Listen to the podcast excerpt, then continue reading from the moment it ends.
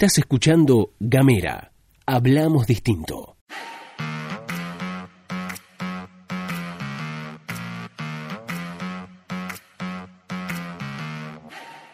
Buenos días, buenas tardes, buenas noches, depende del momento que le des play a este mini podcast. Estás escuchando la pastilla de Gamera, este micro informativo que distribuimos de lunes a viernes. Mi nombre es Luz Escarpata y como es habitual me acompaña Gastón Lodos. Muy buenos días, Luz, muy buenos días a todos, a todas, a todos quienes están escuchando. Bienvenidos, bienvenidas a la pastilla de Gamera. ¿Cómo andan, che? Les recuerdo, como hago todas las mañanas, pueden eh, escuchar la pastilla de Gamera en www.gamera.com.ar. Ahí esa es nuestra página web en la que además subimos todos nuestros contenidos, ¿sí? Todas las cosas que se van estrenando todas las semanas están en www.gamera.com.ar. Además, estamos en arroba gameratdf, esas son nuestras redes sociales. Y por último, podés mandarnos un mensaje de WhatsApp, podés suscribirte, ahí podés recibir la pastilla y todas nuestras actualizaciones en el más 549-2901-502990. Así es, no se olviden hoy gran, gran estreno, nuevo episodio de Bitácora Gorda, este mini podcast conducido por la gran, gran, gran María Fernanda Rossi.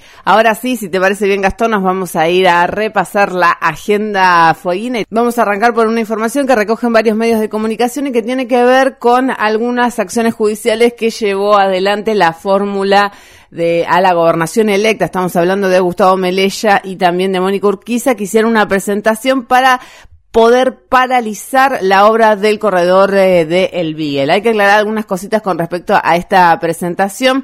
Quien habló sobre este tema fue Federico Greve, que dijo, en este sentido, que eh, la paralización de la obra no significa que la obra no se vaya a hacer, sino que en realidad no quieren que se haga de esta manera. Eso fue una de las aclaraciones que hizo Federico Greve al respecto en relación con este tema.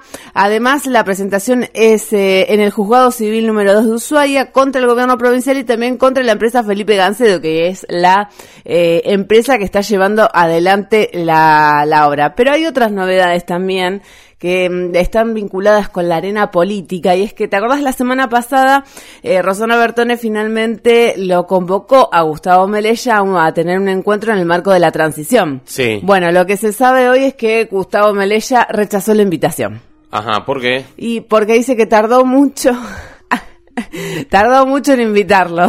Claro, pero falta todavía para Asunción. Falta, Bueno, no sé, no, un, mes no. y, un mes y 13 días. No, me tendrías que haber inventa- invitado antes. Bueno, este, finalmente entonces se pone picante la cuestión entre el gobierno saliente y el gobierno electo. Continúa picante y se, y se pone cada Se vez más pone picante. más- más claro. sí. claro, más picante. Porque eh, respecto a lo del corredor costero, Greve dijo que es un capricho, ¿no? Que por un capricho vaya a saber por qué tipo de intereses no podemos permitir que se destruya un patrimonio que es irrecuperable, dijo este Greve. Pero dijeron que están de acuerdo con la obra. Sí, no sé eso cómo van a hacer. No sé cómo van a hacer, porque tenés que tirar árboles abajo. ¿Cómo haces para, para, para no destruir un patrimonio irrecuperable, pero al mismo tiempo estar a favor de la obra? Es raro, difícil, es es raro. difícil. Que ellos por ahí de pronto igual, y esto con toda humildad lo decimos, por ahí, por ahí realmente abordan una solución que nosotros desde este foro desconocemos, pero o es una o es otra. Porque hay- ONGs, hay ambientalistas, que este, no están de acuerdo en nada, en para nada con la obra, porque justamente se caen los árboles, están tirando los árboles. Claro. Hay otros que sí están de acuerdo, pero con un impacto Más este, lo más reducido. contenido posible. Bueno, Claro. acá es por, es por primera vez que escucho la, la, la definición de estamos de acuerdo, pero sin este sin dañar el medio ambiente. digamos. Claro, es, es como raro. Es difícil. Bueno, El impacto ambiental en cualquier obra que lleve adelante el ser humano va a lo va lo va a hacer, va a sí, ver. pues está más o menos controlado. Claro, o- o exactamente. contenido. Este, bueno, se, cali- se calienta la, se recalienta la transición de aquel 17 de diciembre. Así es, bueno, cambiamos de tema, nos vamos a meter por primera vez en la órbita municipal. Si te parece bien, Gastón, tiene que ver con que van a tratar en comisión en el Consejo Deliberante un proyecto que busca eh, establecer el, mm, el acoso eh, sexual callejero, ¿sí? Sí. El proyecto contra el acoso sexual ca- callejero se va a abordar en la- una reunión de comisión. Recordemos el acoso... Municipal de Ushuaia, estamos Sí, hablando, ¿no? el Consejo a- Liberante de Ushuaia. Estamos exactamente, Municipal de, de Ushuaia es un proyecto presentado por la Asociación Civil Resilientes. Es muy difícil por las declaraciones, por lo menos entiendo que es muy difícil que este proyecto prospere en el ámbito del Consejo Deliberante porque el, eh, mm, su presidente, Juan Carlos Pino, dijo, bueno, excede las facultades que tiene el Consejo Deliberante, es un proyecto que debe ser abordado en la legislatura. De todas maneras, desde la asociación anticiparon que en caso de que no, que, que la, que la respuesta de ese organismo sea efectivamente esa, que le excede esas posibilidades, esa forma de legislación al Consejo Deliberante, que también lo presentarán en la legislatura provincial para mm, Recordemos que el acoso de callejero fue incorporado como uno de los tipos de violencia de género en a la ley 26.485, fue incorporado a través de la ley 26.501, que se incorporó esta figura de acoso sexual callejero como una forma de violencia contra la mujer que está incluida en el artículo 6. Se entiende el acoso sexual callejero como toda conducta o acción física o verbal con connotación sexual y no deseada realizada por una o más personas en contra de toda mujer o persona que se autoperciba como mujer. Este es el pelotudo que dice, eh, pero ya no se puede decir ni un piropo en la calle, Claro. viejo, ya no me dejan. Claro, no, no se puede. No, no se puede. No está O- bueno, porque no. no, quiere la piba. Claro, copa. claro, o, o para ahí habría que conoce, avisarle al no te actual. conoce, chabón. Claro, No te conoce. no le, no le interesa. Eh, pero ya ni un piropo se puede. No, no, loco, no, no eh. se puede. Tampoco nos gusta que nos digan qué lindo culo que tenés, como Eso dijo en su momento.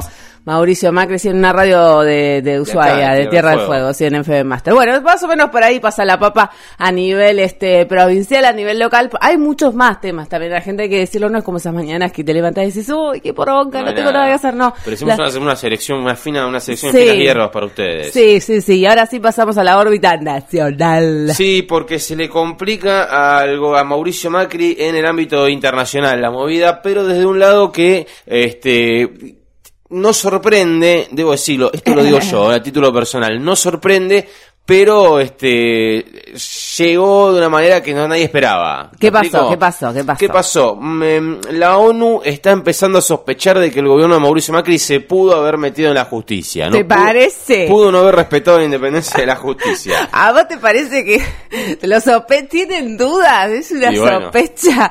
Cuatro años, un poco tarde, chicos. Bueno, muy Es bien, Una igual. buena nota, una buena, un buen artículo, más que una nota, es un gran artículo de Martín Granovsky en el diario Página 12. Eh, dice, tras una presentación, sí, de los abogados de la agrupación AJUS, que significa Abogados por la Justicia Social, Sí. eh, la Relatoría Especial para la Independencia de Magistrados y Abogados que encabeza el jurista peruano Diego García Sayán, esto de la ONU, ¿no? de la Organización Sí. de Naciones Unidas, dio 60 días al gobierno para contestar los cargos sobre presiones, arbitrariedades y manipulaciones, ¿correcto? Correcto. ¿Quién es el que se tiene que ocupar de recolectar toda la información? Obviamente el canciller Jorge Forí, Ah. ¿no?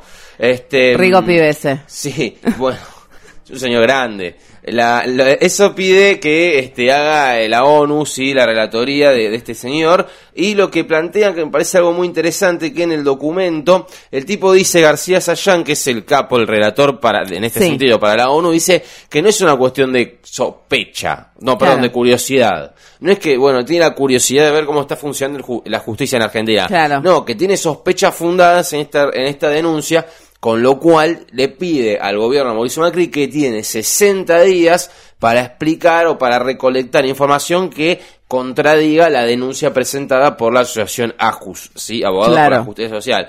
Ahora bien, lo interesante de esto, y es lo que se plantea, plantea el colega Martín Granovsky en la nota de página 12, es que Macri tiene dos posibilidades, ¿sí? Sí. ¿Por qué? Porque para la ONU técnicamente no importa quién gobierna, no importa el partido político que está gobernando, ¿sí? Sí. Lo que importa es que lo que se demanda es el Estado. Claro, y hay continuidad jurídica. Entonces ahí Macri tiene un tema, porque dentro de 60 días Macri no va a ser más presidente, va Claro. a ser Alberto Fernández, ¿sí? Y va a seguir siendo, va a seguir estando investigado igual el Estado argentino por la relatoría de la ONU.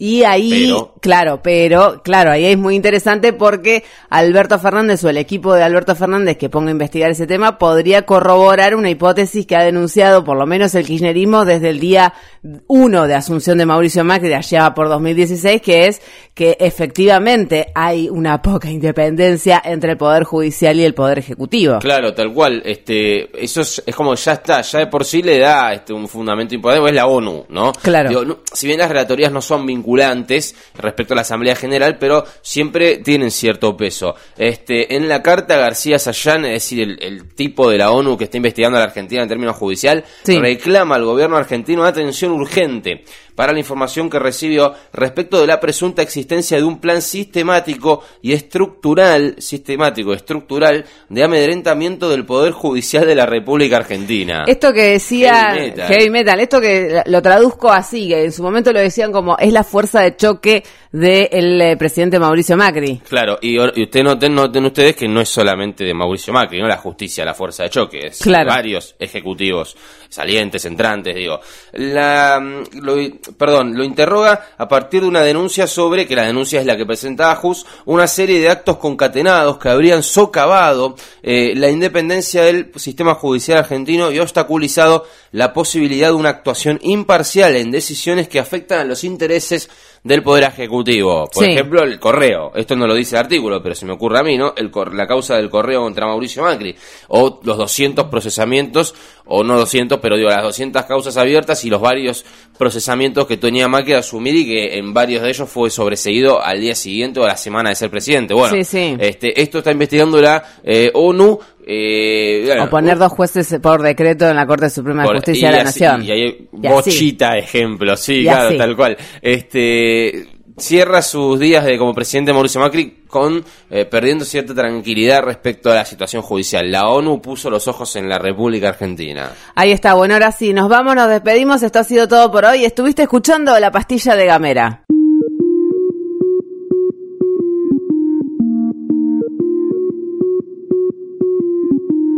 Seguí nuestros contenidos en gamera.com.ar.